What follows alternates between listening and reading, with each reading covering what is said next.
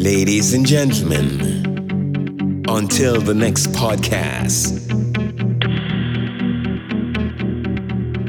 with Mr. Heartmood Kiss.